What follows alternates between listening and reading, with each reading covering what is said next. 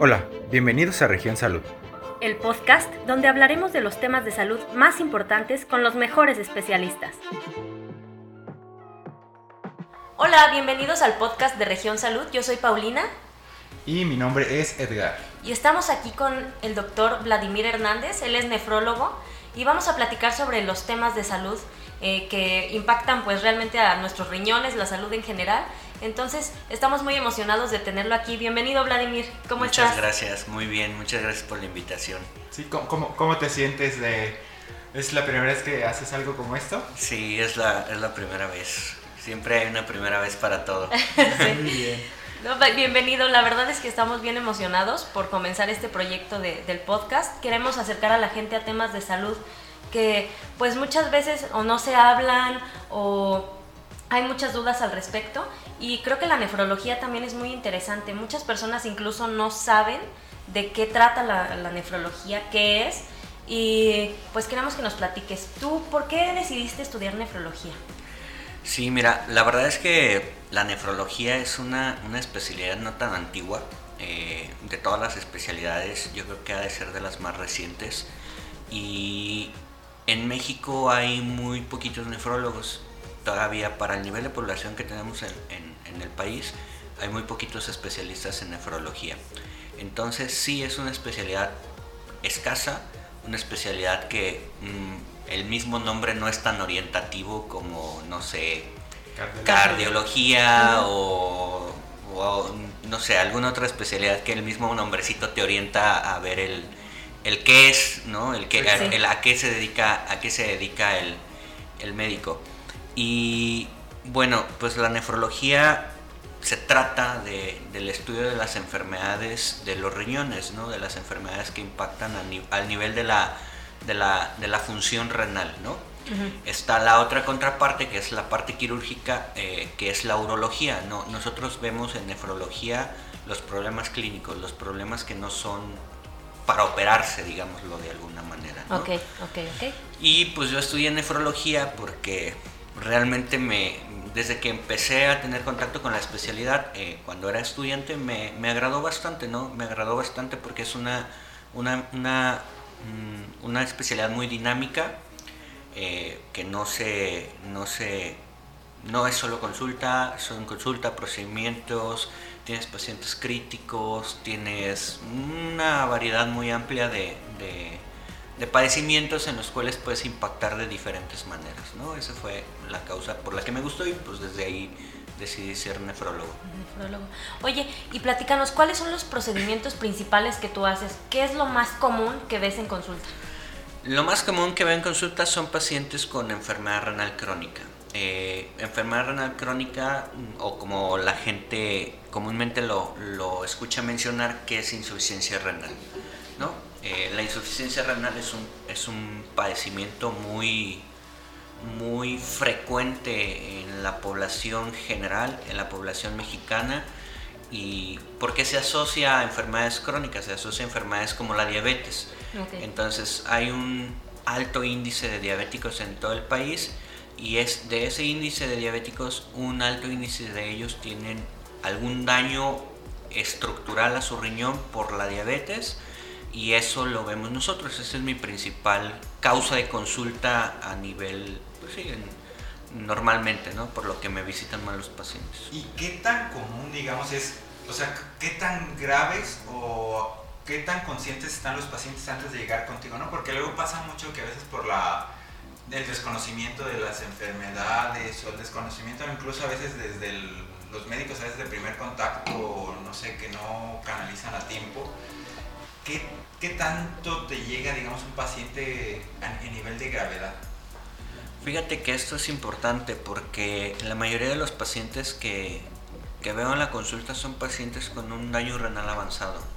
Es decir, desafortunadamente la enfermedad renal por diabetes o por la mayoría de las causas más frecuentes como sea hipertensión, enfermedades propias del riñón que nosotros llamamos glomerulopatías, no dan un síntoma específico, es decir, no es como, eh, como un infarto que te duele el corazón y sientes la opresión y es un signo casi inequívoco de que te estás infartando.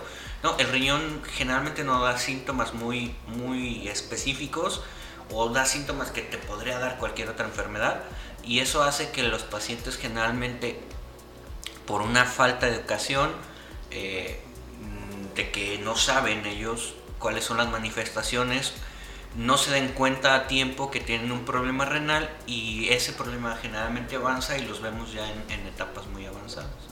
Sí, eso es por eso que yo creo que es bien importante que la gente esté consciente de, de su salud, o sea, de estar al pendiente de todas las cuestiones de su salud. Si eres diabético, pues de checarte periódicamente, porque si no puede llegar un momento en el que ya vas al médico muy avanzado y qué se puede hacer en esos casos. Híjole, desafortunadamente en los casos avanzados, nosotros, por ejemplo, en cuestión de enfermedad renal, poco podemos hacer, ¿no? Porque eh, el daño crónico, eh, como su nombre lo dice, es algo que no, no se quita, ¿no? Es algo crónico. El daño que tienen los riñones ya de forma crónica ya no lo podemos recuperar. Entonces, a veces lo que tratamos de hacer con una consulta a tiempo, con una consulta temprana, es tratar de que ese daño vaya avanzando hacia un daño un daño un daño terminal por decirlo de alguna manera. Que bueno en, Estados Unidos le ponen el nombre terminal acá nosotros los en, México en Latinoamérica tratamos de no usarlo porque es un terminal es un es un término que, que, se siente rudo no y sinceramente pues los pacientes no es eh, no se equipara una enfermedad renal crónica con por ejemplo un cáncer terminal no tiene nada que ver no nosotros en este aspecto tenemos más opciones, eh, por ejemplo las terapias de sustitución renal, que son lo que se utiliza cuando ya el riñón no funciona, los riñones no funcionan, que sería la que la mayoría de la gente conoce como las terapias de diálisis, ¿no? Diálisis peritoneal, hemodiálisis, y lo otro que es el trasplante renal. Oye, y eso de la, de la diálisis, lo que hace entonces es sustituir la función renal, ¿no? O sea, sustituir la función que estaban haciendo los riñones sanos. Exactamente. La diálisis lo que hace es tratar de sustituir esa función de los riñones por medio de diferentes métodos o diferentes técnicas. Pero la, el objetivo principal es que lo que estaban haciendo los riñones, que es la, la eliminación de productos mm, de metabolismo del cuerpo, llamémoslos de alguna manera toxinas, por decirlo de alguna manera, que realmente no son toxinas, pero son sustancias del metabolismo que se liberan. Esas tratar de eliminarlas, porque el riñón ya no puede eliminarlas, entonces hay una, hay una parte de la enfermedad renal donde si es muy avanzada se van acumulando en el cuerpo y esas pueden causar múltiples complicaciones. Lo que hace la diálisis es, cada vez que un paciente está dializando o cada vez que va a su sesión de hemodiálisis, se limpian esas, esas sustancias del cuerpo. Y digamos, eh, a las personas que ya se empiezan a dializar, ¿cómo cambia su vida o qué es lo que tienen que hacer? Porque me imagino que, bueno, ya que te enteras de que tienes alguna enfermedad así, pues que es crónico, tratas de evitar que avance con, pues, con velocidad, ¿no? Como qué cambios debe de hacer una persona que a lo mejor ya se empezó a dializar y pues tratar de evitar que pues se agrave la enfermedad. Eh, aquí en ahora sí que en nuestro país eh, existe un tabú muy grande acerca de la diálisis, de las terapias dialíticas, llámese diálisis o hemodiálisis, porque la mayoría de las personas piensan que el, empezar una terapia dialítica es igual a, no sé, a, condenarse a, fallecer o a morir, pero la verdad es que no es así. Eh, la mayoría de la gente tiene miedo, la mayoría de la gente escucha de otras personas que que, les va mal, pero la verdad es que no. O sea, la tasa de sobrevida en, tratamiento dialítico es muy buena.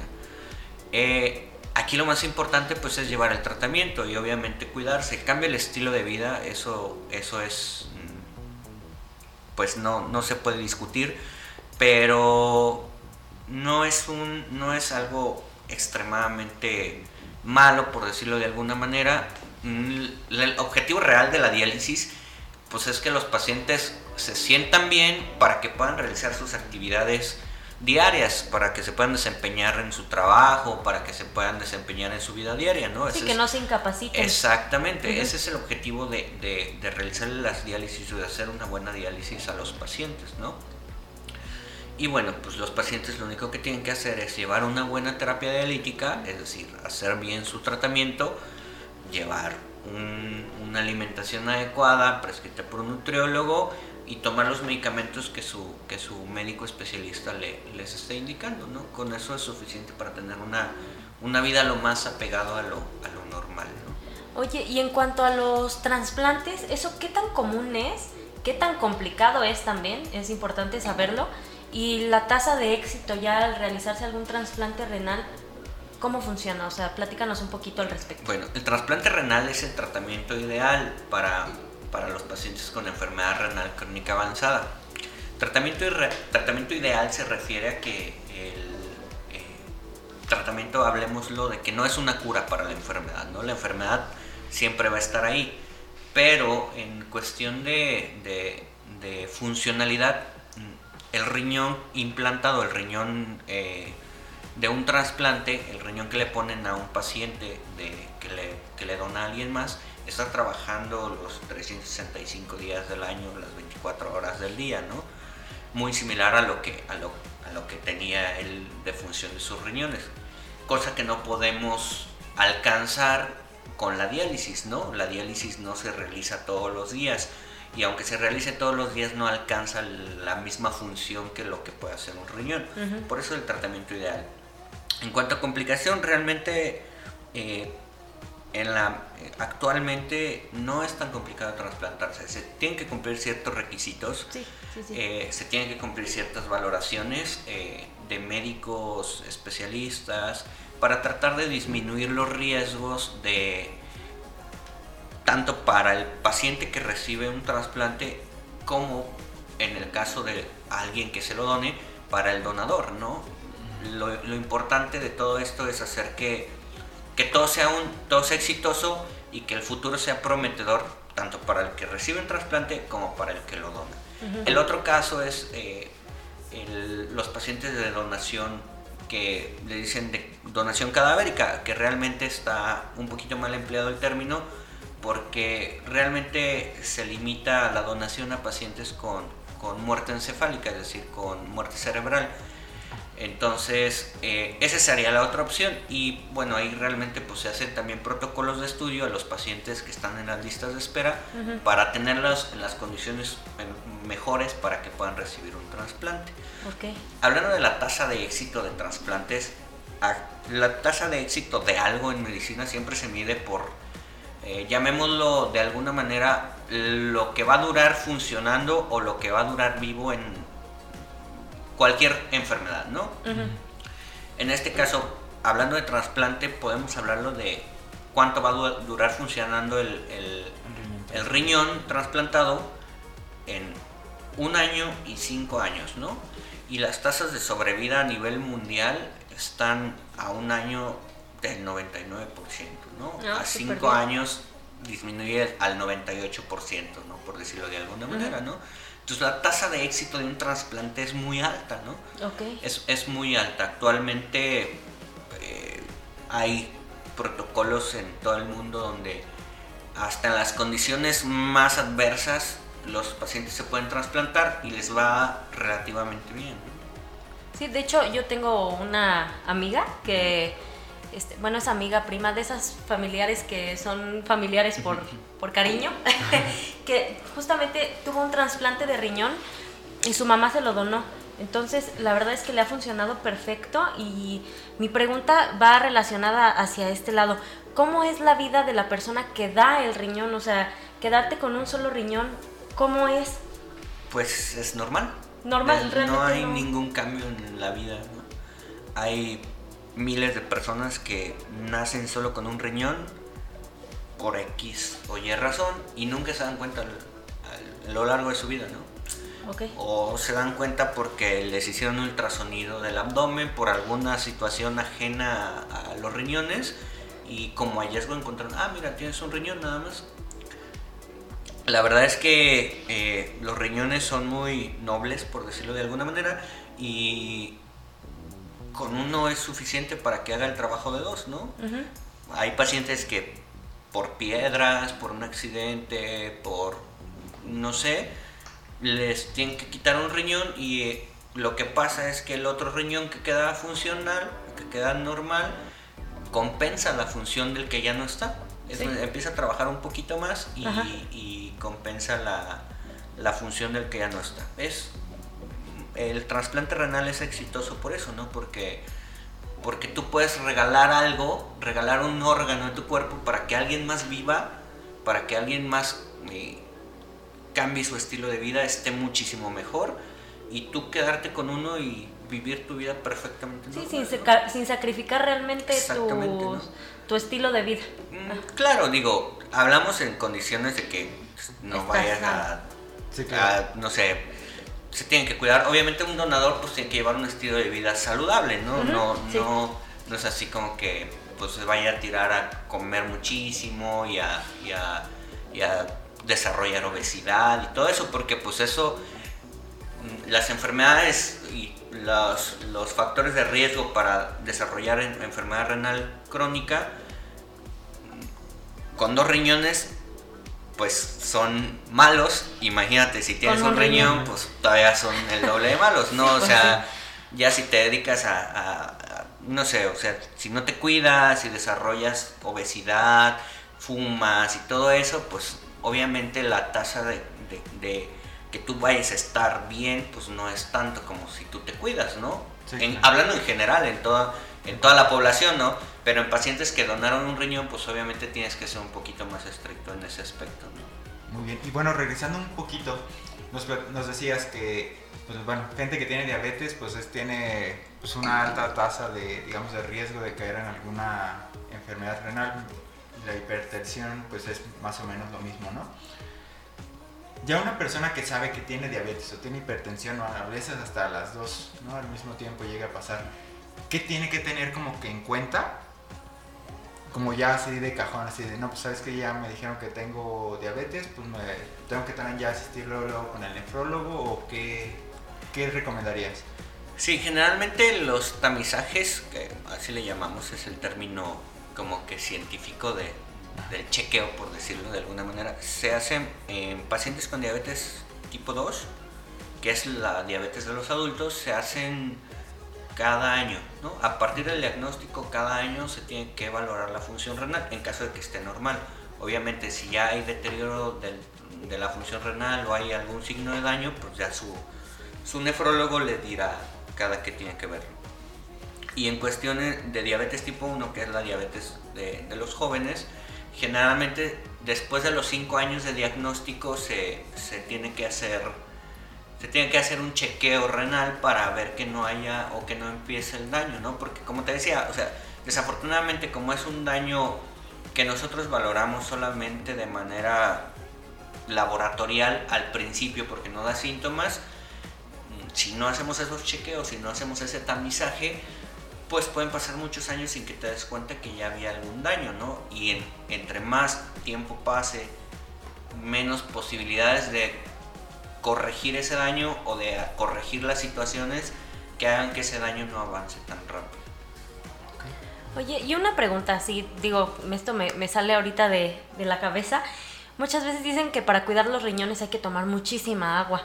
Este, ¿Qué tan cierto es que tienes que tomar muchísima agua o que los puedes afectar por tomar más de dos litros, digamos. O sea, eso es muy, como que una pregunta muy frecuente de, ay, si tomo tres litros de agua soy la más sana del mundo, pero pones a trabajar tus riñones eh, mucho más o cómo es? Realmente no hay una cantidad ahí exacta que, de, de, agua que, que tú digas, ay, este, necesito rebasar este, esta cantidad para que pueda yo estar, estar bien, ¿no? Para que pueda mantener sanos los riñones.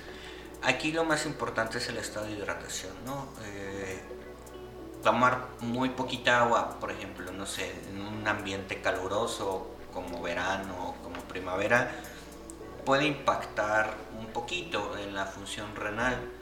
Eh, en situaciones extremas incluso se ha visto, hay algo que, que, actualmente se está estudiando que se llama eh, nefropatía mesoamericana, así se llama.